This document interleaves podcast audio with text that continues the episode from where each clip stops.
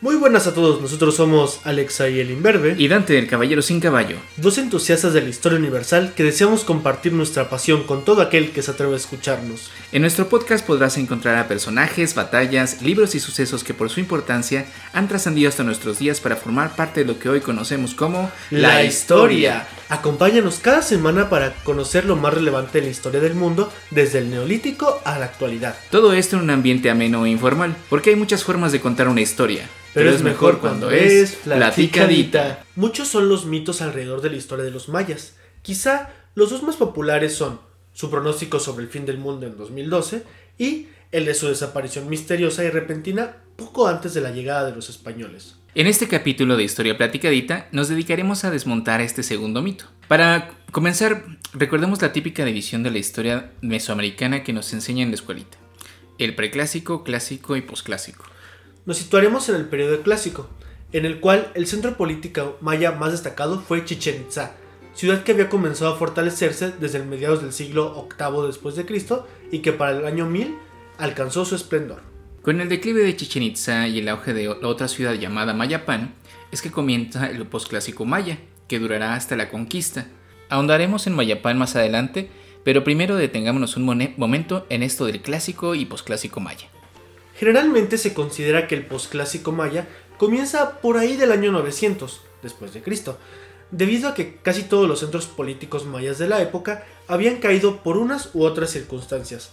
A partir de lo anterior, se generó un juicio de valor en el cual el periodo clásico, el más esplendoroso de la historia me- mesoamericana, haciendo ver al posclásico como una época de simple declive, en la cual lo único que sucede es que llegan los españoles y acaban con ese declive. Sin embargo, pues no fue realmente así porque en realidad el posclásico sería nada más como una división para ver cómo se desarrollan estas civilizaciones porque, bueno, si bien la maya va desarrollándose desde el preclásico hasta el posclásico, son casi mil años de diferencia. Eh, hoy en día, regresando así al declive de Chichen Itza, eh, esta sería sustituida por la ya mencionada Mayapán, cuyo auge sería entre los años 1200 y 1500. Cabe destacar que las fuentes históricas sobre las que hablaremos más adelante describen el, el final de Chichen Itza como un episodio de conquista, lo cual se refleja en la evidencia arqueológica, donde uno de los ejemplos son las esculturas del Templo de los Guerreros, que fueron derribadas.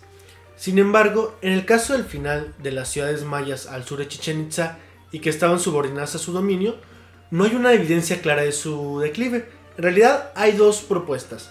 O la caída de Chichen Itza es causa del declive de estas otras ciudades, o... El declive de estas ciudades es la causa del declive de Chichen Itza. Ajá, exactamente. De haber sido previa la caída de estas ciudades, es posible afirmar que las causas de la caída de Chichen Itza fueron las siguientes. Sobrepoblación, La, ajá, la degradación ambiental, sequías. o los conflictos políticos internos y de las ciudades cercanas. ¿Tú a qué le vas? Yo le voy a degradación ambiental. Yo también como a las sequías. Sí, porque en este mismo horizonte, el- bueno, eh, cuando inicia el posclásico, muchas ciudades que eran muy grandes también caen, como eh, Teotihuacán, por ejemplo, en el año, entre el año 900 y en el año 1100, también cayó Teotihuacán o es abandonada. Y se cree que mucho de esto fue ocasionado por las sequías. De esta manera, Chichen Itza perdió su rol como capital política y comercial, así como la mayoría de su población. Sin embargo, la arqueología parece indicar que para la llegada de los españoles aún había unos cuantos habitantes, de lo que una vez fue el corazón del, del periodo clásico maya. Además, en Chichen Itza continuó la existencia de templos y rutas comerciales que dotaban de vitalidad a la zona. Eso es muy importante, porque justamente viene a romper lo que es el, el mito de la desaparición, porque es- llegan los españoles y pon tú que ya no es la gran ciudad esplendorosa, pero sigue habiendo rutas comerciales, sigue habiendo peregrinación, sigue habiendo poblaciones, aunque un poco más chicas. Antes de pasar a nuestra siguiente sección, les compartimos un fragmento de una canción maya infantil llamada Hualacpec. Eh, Se trata de una canción de, del sur de México, en el estado de Quintana Roo, y pues básicamente Balacpe significa como mi perrito, mi cachorrito, es una canción infantil, y pues vamos a escucharlo.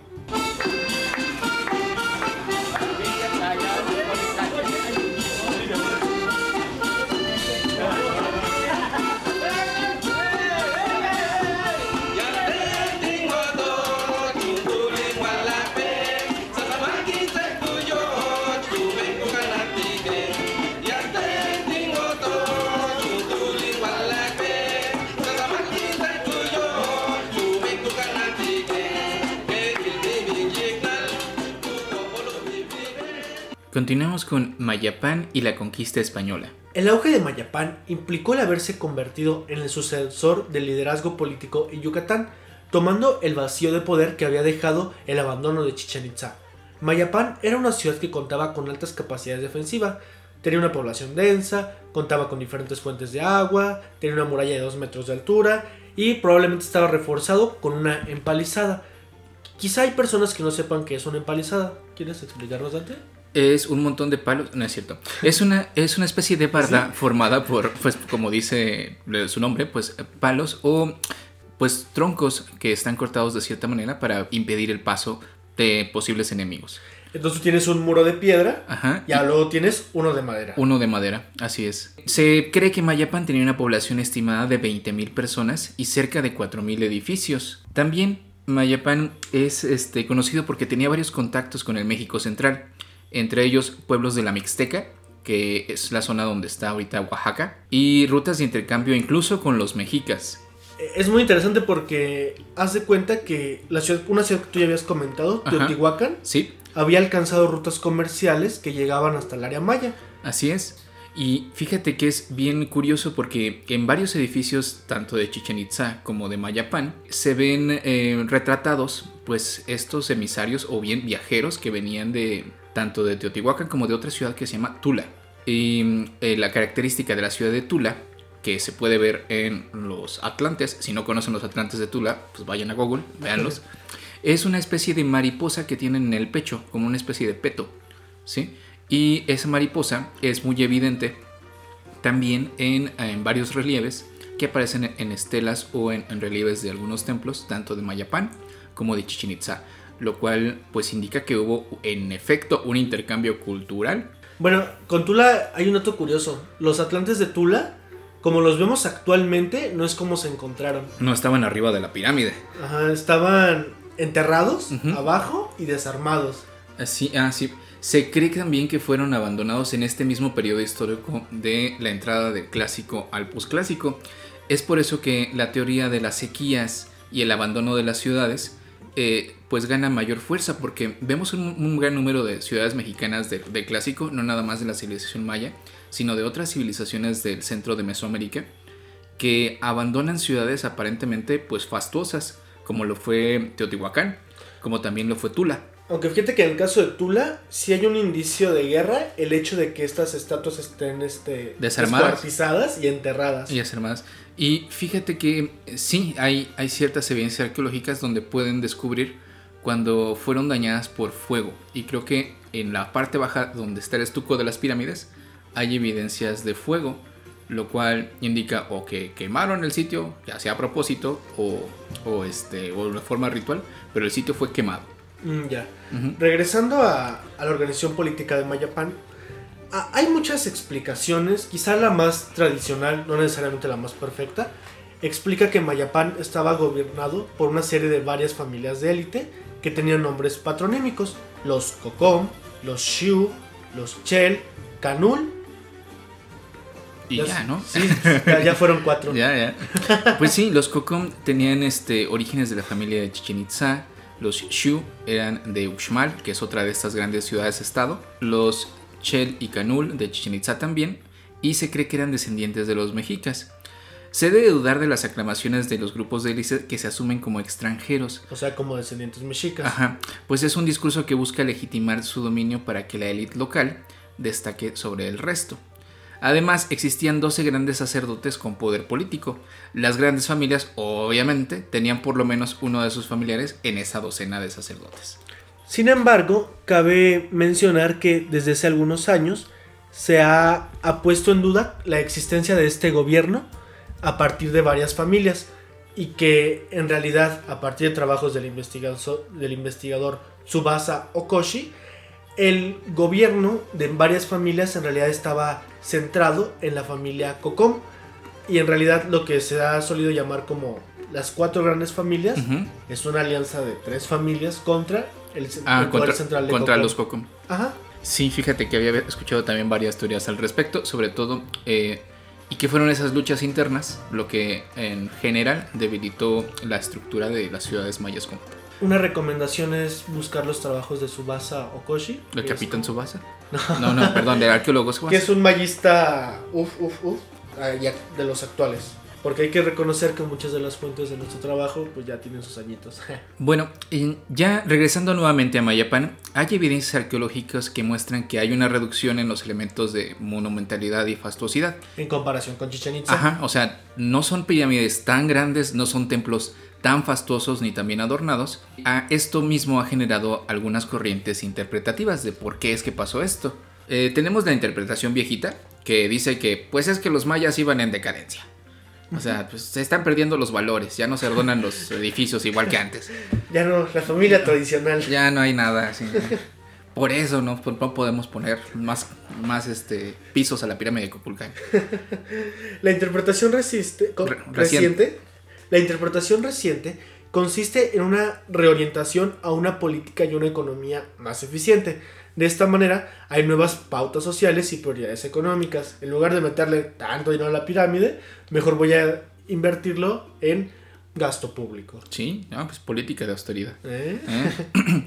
bueno, Mayapán era una ciudad que mantenía su hegemonía, eh, no mediante la subyugación directa, sino a través de encabezar algo que en términos occidentales llamaríamos algo así como que la triple alianza de Mayapán, la Liga de Mayapán. Entiéndase como que esta ciudad ejercía el rol de liderazgo y era la principal influencia política de otras ciudades, estado de la península de Yucatán. Mayapán se apropió de las redes comerciales establecidas por Chichen Itza, la cual había consolidado el comercio marítimo que unía a la península de Yucatán con las islas cercanas y el comercio terrestre con el sur de Centroamérica y pues el marítimo algunas islas aledañas. Eh, lo que principalmente se comerciaba eran las piedras de moler, pieles, sal, miel, cera, obsidiana, copal. Copal, para quien no lo conozca, es una resina aromática que se, utiliza, se utilizaba mucho en los templos como si fuese eh, incienso. Eh, plomería, adornos de... me- Plomería no, no que eran, eran pedazos de plomo, no tubos y cosas así de plomería. ¿eh? Adornos de metal y otros trabajos. Durante el posclásico se dio en la era maya el surgimiento de una clase intermedia comerciante, la cual contaba con la posibilidad de ascenso social mediante el intercambio.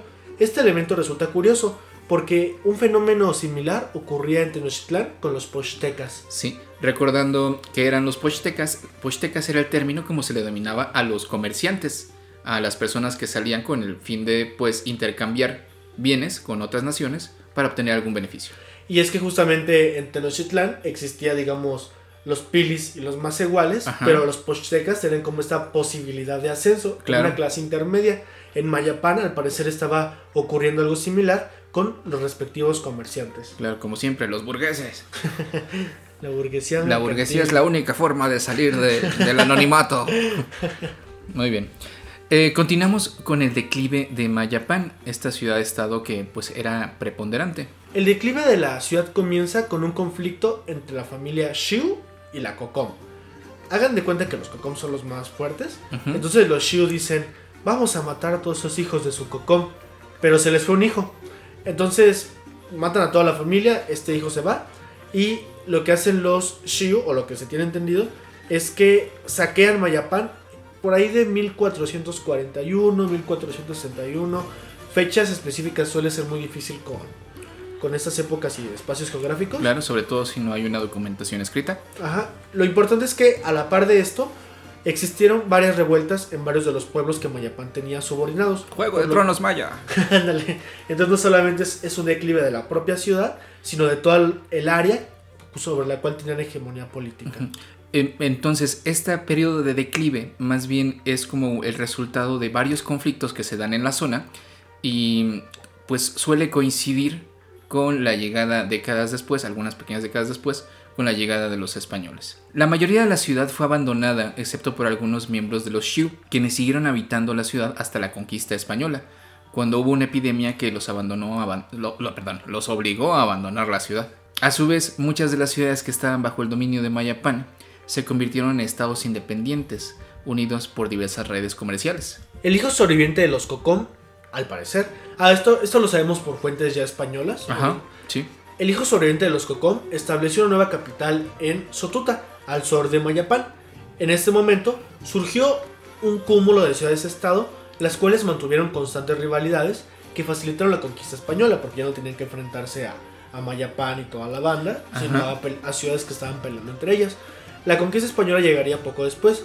Sin embargo, antes de que lleguen los españoles, hagamos una digresión rápida. La primera es este, nos la comenta Hugo García Capistrán, el historiador, que dice que es muy interesante cómo hay algunas semejanzas entre la caída de los Cocom, que nos narran los españoles, y la historia de la caída del califato Omeya, en donde el cual uno de los descendientes funda el califato de Córdoba. Es igual, muy similar de que matan a la familia, se Sí. va, funda Córdoba. Se les escapa uno. Ajá.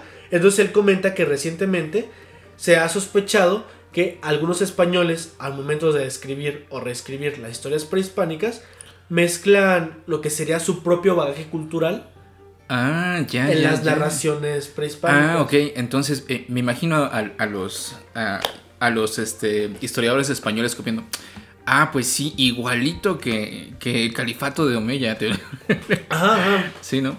Entonces, bueno, eh, continuamos con los quichés. Vamos a abandonar un poco a los mayas yucatecos, los vamos a dejar en pausa, y vamos a hablar sobre los mayas quichés. La razón de esto es que para hablar de los grupos mayas dominantes al sur del área maya, hay que hablar de la élite quiché. Quiché. Quiché, perdón. Avancemos pues. La dinámica política de los quichés, sobre la que vamos a ahondar, ellos se destacaron por ser el grupo con la supremacía política en lo que actualmente son los territorios de el sur de Yucatán, así como el actual Guatemala.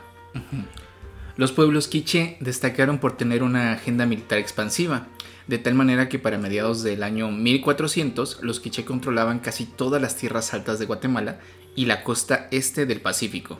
Podemos destacar que también establecieron una amplia red de intercambio comercial y cultural, de tal manera que existieron contactos culturales, o eh, parece ser, con los mexicas, entre los cuales podemos destacar algunas evidencias. Las evidencias son que hay 80 palabras en náhuatl, que era la lengua de los mexicas, eh, en ámbitos de organización política, religiosa, guerra, alimentos y cultivos, por ejemplo, el chocolate o cacao.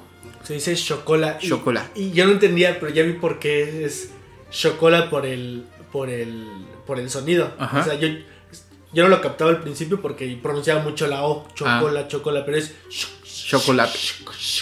Ah, mira, es onomatopéyico. Ajá, ajá. Ah, muy bien. Pero igual este, el historiador García Capistrán nos comenta que los préstamos lingüísticos no son necesariamente por relación comercial, sino que al parecer en Guatemala ya vivían grupos nahua hablantes, al parecer, bueno, se llamaban los pipiles, que vivían quizá desde finales del periodo clásico. Entonces ahí está una pregunta abierta para pues, los futuros mayistas, ¿no? Así es. Quien busca tema de tesis, ahí está. También es que eh, estos Itzaes se legitimaron como antepasados de, de los de Tula. ¿sí? Hay que recordar que Tula eh, vienen de los, de los toltecas y son quienes tienen pues esta tradición arquitectónica de construir, aparte de las pirámides, pues eh, este glifo de, de la mariposita que vamos a ver reflejado aquí. Por eso cree que, se cree que hay como esa influencia o bien descendencia. También, también presentaban dioses similares, como en los que en náhuatl llamaríamos Xipetotec, y especialmente la, la deidad de serpiente emplumada, que en náhuatl, que suele ser la más famosa el nombre, la de Quetzalcoatl, pero que en maya es Cucumatz. O Vulcán, para los Ah. cuates. Entonces es, es muy interesante eso, porque la deidad de, la deidad de serpiente emplumada de. Quetzalcoatl para los mexicas es una deidad que al parecer agarra muchísima popularidad y se va extendiendo por toda Mesoamérica. Sí, y es incluso, creo que es de- desde el preclásico que está esa, esa edad, desde el año como 900 antes de Cristo que, que empieza su popularidad en Xochicalco. De ahí la adoptan los, los toltecas y luego tienen a este personaje que es el dios hombre Quetzalcoatl. Entonces sería clásico, ¿no? Clásico. Clásico. Ah, perdón, clásico entonces. Y eh, una vez que desaparecen los toltecas, lo adoptan los mexicas y los mayas continúan con ese culto a Quetzalcoatl. Y a la fecha es, bueno, en lo personal es mi deidad favorita. de ¿Sí? Sí. Es como cuate, ¿no? O sea, porque no pedía sacrificios de sangre. ¿sí? Ajá, él pedía pulque y Sí, flores. o ándale, sea, sí, pajaritos, cosas así, eh, Quetzalcóatl airecito. es mi dios favorita. Sí, es buena onda el Quetzalcóatl. Bueno, regresando, Pese a la fuerza acumulada por los quichés y las grandes ciudades de la península de Yucatán, la fragmentación de estas últimas facilitó el proceso de conquista, como ya hemos comentado. Entre 1519 y 1530, los españoles van a realizar grandes enfrentamientos y derrotando los ejércitos de buena parte del área maya. La primera pérdida importante en términos políticos de una ciudad quiché antes de los españoles fue en 1524, cuando Pedro de Alvarado, enviado por Cortés, tomó la ciudad de Cumarcaj. ¿Sí lo dije bien? No sé. Cumarcaj. Mi maya anda un poco oxidado. Eh, tras este evento se siguieron una serie de campañas políticas cuya consecuencia fue el aumento del control efectivo de los españoles sobre todas estas distintas regiones. De esta manera vamos a pasar a hablar un poco de cómo fue la conquista y la resistencia maya. Porque a diferencia del Tenochtitlán, que es una ciudad, se toma en 1521 y se apropian de todas las redes comerciales, el proceso de conquista de los mayas va a ser muy largo. Sí, porque muy bueno. complicado. Sí, por ejemplo, es que en el centro de México teníamos esta hegemonía que ejercían los mexicas sobre todos los señoríos de la zona.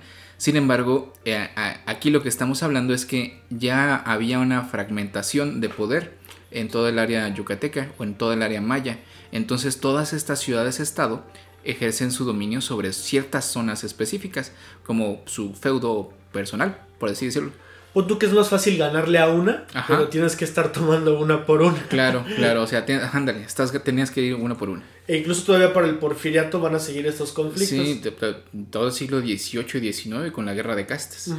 Pero bueno, este es para otro capítulo. Antes de pasar a lo que sería ese tercer tema, vamos a poner un fragmento del Rabinal Achi. Rabinal Achi. gracias, gracias. Es, algo muy interesante. Es quizá el único vestigio musical genuino que tenemos de la época prehispánica. Se trata de una tradición que se ha venido realizando desde época prehispánica, para la redundancia. En lo que, y se hace en el contexto de una representación teatral. Ustedes lo pueden buscar en, YouTube, pueden ver la obra de teatro, lo que sea. Pero ahorita les vamos a compartir un fragmento de cómo es la concepción musical que nos ha llegado hasta ahora, porque pues no es obviamente lo que se tocaba específicamente. Sí, pues digamos que no tenían pentagrama los mayas. pero es lo que nos ha llegado. Escuchemos pues un fragmento.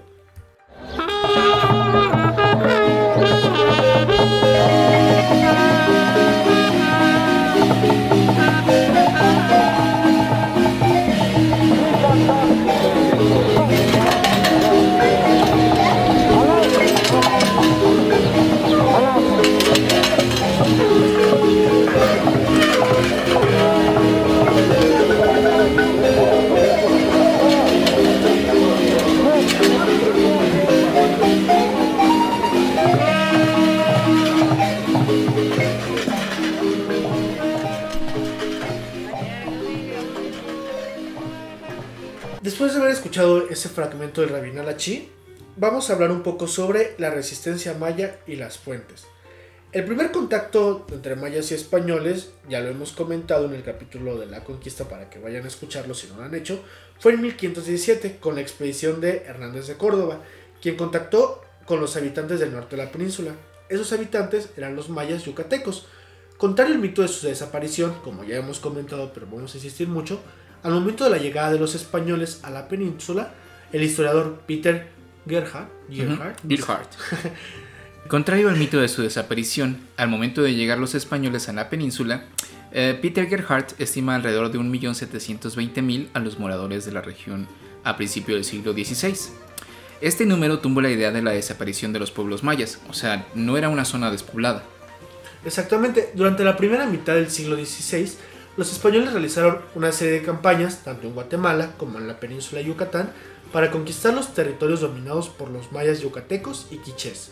Tras la victoria española y la adquisición de dominio sobre las tierras mayas, a lo largo del siglo XVI, los mayas se mantendrían una oposición tanto de forma armada como cultural y una victoria cultural es, por ejemplo, que nos haya llegado el Rabin Achi. Sí, y otra victoria es que haya sobrevivido la lengua, la lengua maya y que se hable pues de forma realmente común en esta zona. Los movimientos eran de reacción según Elías Zamora y establecen tres variables que no siempre coinciden, pero que fueron constantes durante todo el virreinato. Hubo primero la aculturación, que es la pérdida de la cultura. la violencia y el milenarismo. ¿Por qué el milenarismo? El milenarismo es básicamente la doctrina que dice que Jesús, Cristo, va a regresar a la, a la tierra y va a gobernar durante mil años. La cosa aquí, o, a lo que se refiere, es que todos son movimientos de reacción. Con milenarismo, dicho de forma muy grande, a grandes rasgos, es justamente los frailes, los sacerdotes, imponiendo la religión sobre los cultos mayas. Entonces, la aculturación tiene que ver con imposición de cultura española.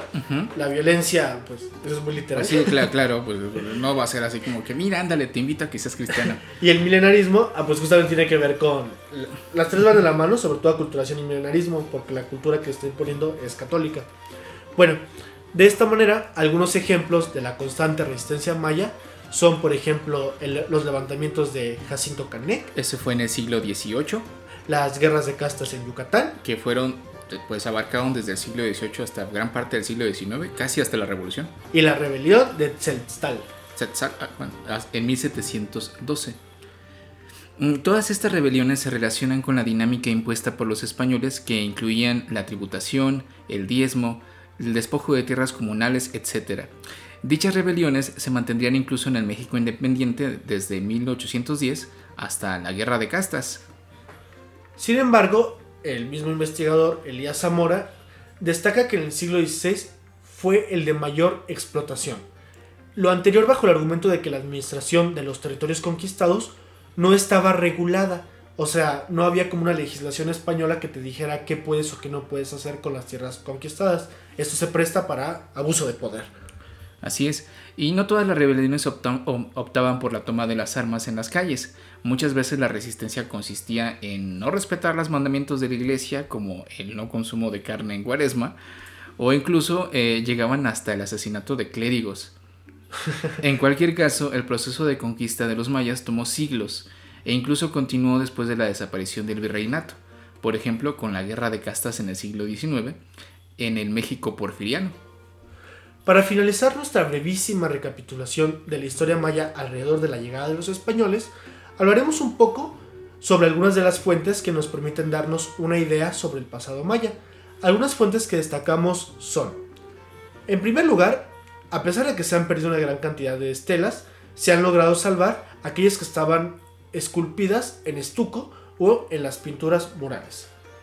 Así es, hay trabajos arqueológicos en el área maya sureste de Mesoamérica y la relación de, de las cosas de Yucatán de Fray Diego de Luna, o de. Lana, perdón, de Landa. Lana. Ah, perdón. Y la relación de las cosas de Yucatán de Fray Diego de Landa. Se trata de un franciscano español que se dedicó a la persecución en Yucatán, eh, destruyendo objetos y códices mayas, aunque bueno, tampoco tenía miramientos a la hora de perseguir civiles españoles u otros frailes. De hecho, a Landa le caía mal a, a Sí, todo o sea, mundo. Landa no tenía miramentos, él odiaba a todos. Cuando fue llamado a juicio a España, parte de su defensa se basó en su relación, en su relación de las cosas de Yucatán, en la cual explicaba y justificaba sus acciones. Cabe destacar que no contamos con el manuscrito original de las cosas de Yucatán, eh, sino con una copia posterior que se hizo mucho tiempo después, hasta el siglo XIX. No, lo, lo que pasa es que Landa se va a España, Ajá, tiene su relación de las cosas de Yucatán, sí. se defiende porque pues todo el mundo lo regaña de que no solamente Sí, está no, persiguiendo o sea, no, indígenas, ¿Qué le pasa, baboso? sino que otros frailes también lo regañan de que, oye, también nos estás persiguiendo a Sí, nosotros. te estás pasando lanza. Este Diego de Landa regresa Ajá. y creo que le dan una- un arzobispado, ¿eh? O sea, Sí, o sea, ah, o sea, todavía lo premian. O sea, su defensa fue muy buena. Ah, vaya. Entonces, la relación de las cosas de Yucatán, por desgracia, Narra No. la destrucción de los códices también, ¿no? Ajá, sí, sí, sí. Él, él va a ser autor del- de, la destrucción de muchísimos códices y otro tipo de fuentes. Am, la cosa es que el manuscrito original se pierde Ujú. y en el siglo XIX se encuentra una copia. Entonces, no sabemos qué tan original es la copia. En una de esas, el manuscrito original era mucho más amplio o, o traía menos. Sí, o, sí, sí. o no sabemos. O sí puede ser más rico en detalles que la copia, porque pues siempre ten- hay que contar con lo que, que opinen los editores, ¿no? Entonces, quién sabe, ¿no? En una de esas el, el original era el equivalente al texto de Sahagún. Ah, porque es algo que se le critica a Landa. Que su texto no es tan rico como el de, de. Sahagún. Pero pues que eso no lo podemos afirmar con Sí. mucha rigurosidad porque no tenemos el original. Sí, así es. Bueno, el- el- la cuarta fuente es el, El Popol. Vuh. Se trata de una agrupación de narraciones que habían sido transmitidas de forma oral por la élite quiché. Estas narraciones se colocaron en escrito para servir como documentos de títulos de tierras que justificaron su posesión y explotación ante las autoridades españolas. Haz de cuenta que los, que los quichés decían, esa tierra es nuestra, y los españoles decían, pruébalo, ¿cuánto tiempo llevas Ah, aquí? pues te traigo el Popol Vuh, mira. Y el Popol Vuh empieza desde la creación de los seres humanos. Ajá, qué curioso. Entonces, Pues obviamente existen más fuentes y podríamos ahondar mucho más en los que acabamos de mencionar.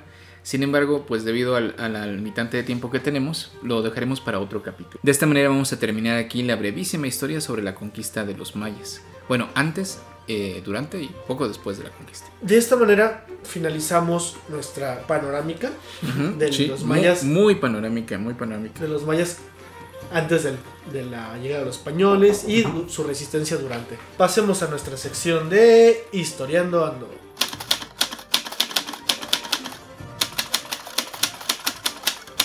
En esta sección de Historiando Ando vamos a hablar un poco sobre religiosidad.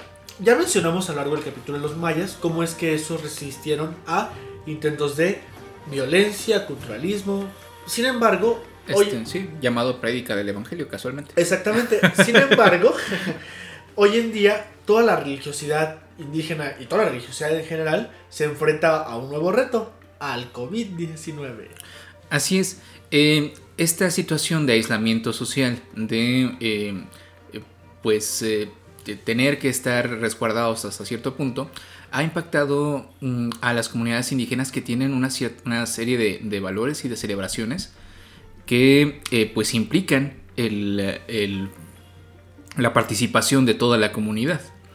De esta manera ha tenido que existir una traslación en las prácticas religiosas. Mi, mi favorita, esta sí, Sí. yo la quiero mencionar Sí. primero, no es este indígena propiamente, es el Via Crucis de Iztapalapa. Ajá. Y es que es muy interesante porque es una celebración que reúne cientos de personas que se venía haciendo desde la colonia, Sí. nunca se había interrumpido. Sí, cientos de miles de personas. En realidad es, es enorme, enorme la cantidad de personas que, que asistían al, al Via de Ixtapalapa. Para todos los que no sepan de lo que es lo que bueno, de qué es lo que estamos hablando, en la Ciudad de México, o es el Estado de México, eh, la ciudad. a la Ciudad de México está el, el Cerro de la Estrella, que ya tenía un valor religioso incluso antes de la llegada de los españoles, pero se celebra desde el siglo XVII, me parece, el Via Crucis eh, en Semana Santa, ¿sí? Y es una celebración multitudinaria porque pues hay cientos de miles de personas que acuden para presenciar el, el Via Crucis, el cual se escenifica pues en vivo, ¿no? Por decirlo así. Como les comentábamos, desde el siglo XVII no se había interrumpido hasta este Sí, año. o sea, pestes, guerras, invasiones, otras invasiones, otras pestes, e igual ahí se hacía el Via Crucis. Hasta que llegó el COVID-19. Hasta que llegó el COVID y por primera vez se tiene que hacer un evento de esta magnitud de forma online. Sí, Esto obliga porque, a, a transformar tus prácticas religiosas. Este es como el ejemplo que a mí más me Ajá. gusta y porque aquí entre nos hay un promocional Súper muy, bueno, ¿eh? Muy bueno. sí. Donde está la persona que interpreta a Poncio Pilatos y te dice, y yo como Poncio Pilato, te invito a que nos lavemos las manos. es muy bueno, ¿no?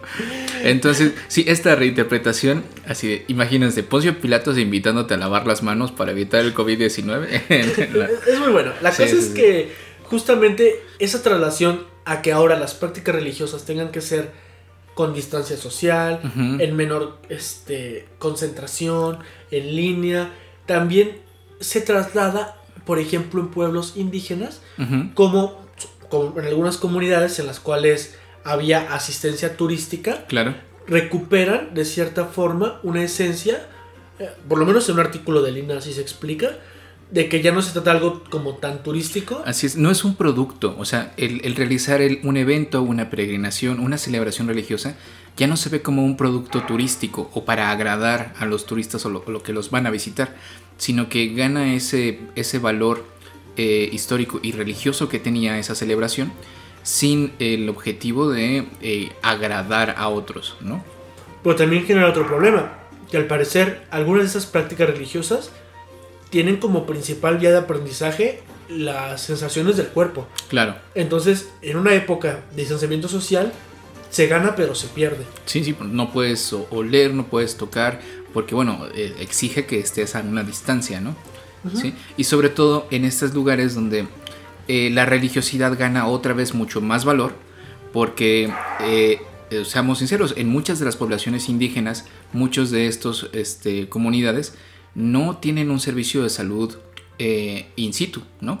Claro, Entonces, la pandemia viene a, a agudar esas este, desigualdades. Entonces, al no tener un servicio de salud, el recurrir a, factores religiosos para pues menguar esa, ese miedo, esa pena, esa carga, es este nuevamente pues un, factor, ¿no? Un resurgimiento de, esa religiosidad que, que si bien siempre había estado presente, pues ahora se ve pues ponderada por esta situación de esta manera es que el historiando dando lo quisimos dedicar a cómo la pandemia, el COVID, marca quizá una ruptura en cómo se han tenido que entender las prácticas religiosas en distintos puntos. Dimos ejemplos del país, pero obviamente esto es en el mundo, ¿no? Sí, también en, en, en Asís, Italia, también fue una, celebración este, a distancia, ¿no? Y, en línea. Pero Todos con tapabocas. Mal, puesto, por cierto. y cómo ante distintas situaciones te adaptas distinto ante la misma pandemia, porque como tú comentas, no es lo mismo adaptarte en Iztapalapa, a en una comunidad indígena este, de Chiapas, eh, o sea, no es lo mismo. Cambia mucho tanto tus prácticas que tienes a cómo las vamos a trasladar. Eso nos abre pues muchas preguntas, o sea, nos abre temas de reflexión sobre religiosidad, sobre salud pública, sobre desigualdades, pero bueno, el historiando ando los invita a comenzar a abordar en la reflexión de estos temas. Con esto finalizamos el Historiando Ando de hoy y pasamos a el telégrafo.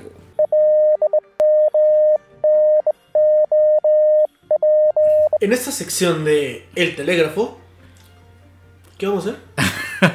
Esta sección es dedicada para todos los comentarios, preguntas, quejas y cualquier tipo de mensaje escrito por nuestra comunidad.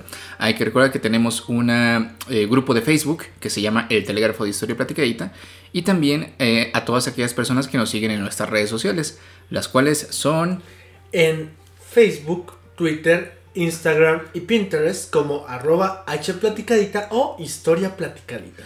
Ah, también queremos comentarles que acabamos de inaugurar red social. Ahora también estamos en YouTube.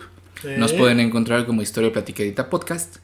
Y eh, lo que hacemos en YouTube es trasladar los podcasts que tenemos eh, en este formato de audio eh, pues a un video. Y bueno, me gustaría decirles que son videos animados, pero no, solamente, solamente es, es el audio. Y el objetivo de esto es pues tratar de acercar este contenido que estamos generando a un mayor número de público eh, si bien es cierto que la comunidad de podcasters o de personas que escuchan podcast está aumentando, hay mucha gente que todavía no está cercana a, esto de, los podcasts o de escuchar alguna aplicación específica para, radio por internet. Así que eh, por medio de YouTube queremos llegar a un mayor número de personas y bueno, lamentablemente no van a ver nuestros lindos rostros, pero seguramente nuestros hardcovers los van a, los van a disfrutar mucho. Sobre todo queremos agradecer a, a, Ciel Sánchez, que es nuestro primer fan. Uh, muchas gracias, Ciel. Sí, es nuestro primer fan en nuestra página de YouTube. Y también eh, acabamos de inaugurar otra página que es la de Puy Me a Coffee, o en español, cómprame un café. ¿De qué, un café. ¿De qué se trata esto, Alexei? Básicamente ustedes pueden acceder a Buy Me a Coffee y de esa forma donar el equivalente a lo que cuesta un, café? O sea, dos dólares, que son 40 de volados pesos mexicanos. Y de esa manera ustedes pueden apoyar el proyecto, sea con un café para Dante o un chocolate para mí. Así es, sí, porque aquí el joven no toma café. Esto es ¿Sí? chiquito.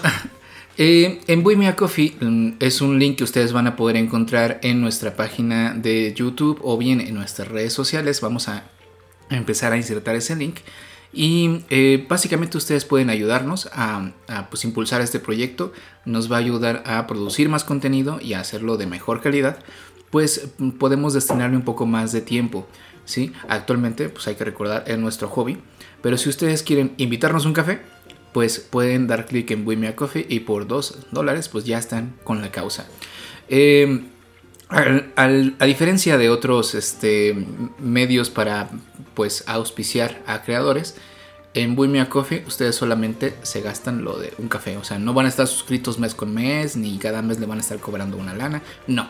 Ustedes compran los cafés que nos quieran regalar y pues nada más.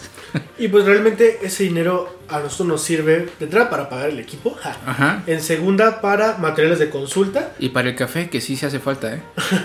y pues bueno, agradecer a muchas de las personas que han estado haciendo el proyecto. Yo quiero agradecer específicamente a, a, a Oscar Rodríguez, a. Israel Magaña y a Nacho Herrera que escuchan todos los podcasts.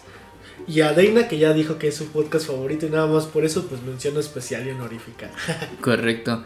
Y nuevamente recordarles nuestras redes sociales que son eh, arroba hplaticadita en Instagram, Facebook y Twitter, así como también en Pinterest. De igual manera nos pueden encontrar en YouTube como Historia Platicadita Podcast. Y nuestro correo que es arroba... No es cierto, es hist- historiaplaticadita arroba gmail.com. Ah, sí, sí, sí, muchas gracias. pues bien, de esta manera finalizamos el capítulo de hoy y nos vemos la próxima semana con Santos Patronos. Tan, tan, tan. Nos vemos hasta el siguiente capítulo.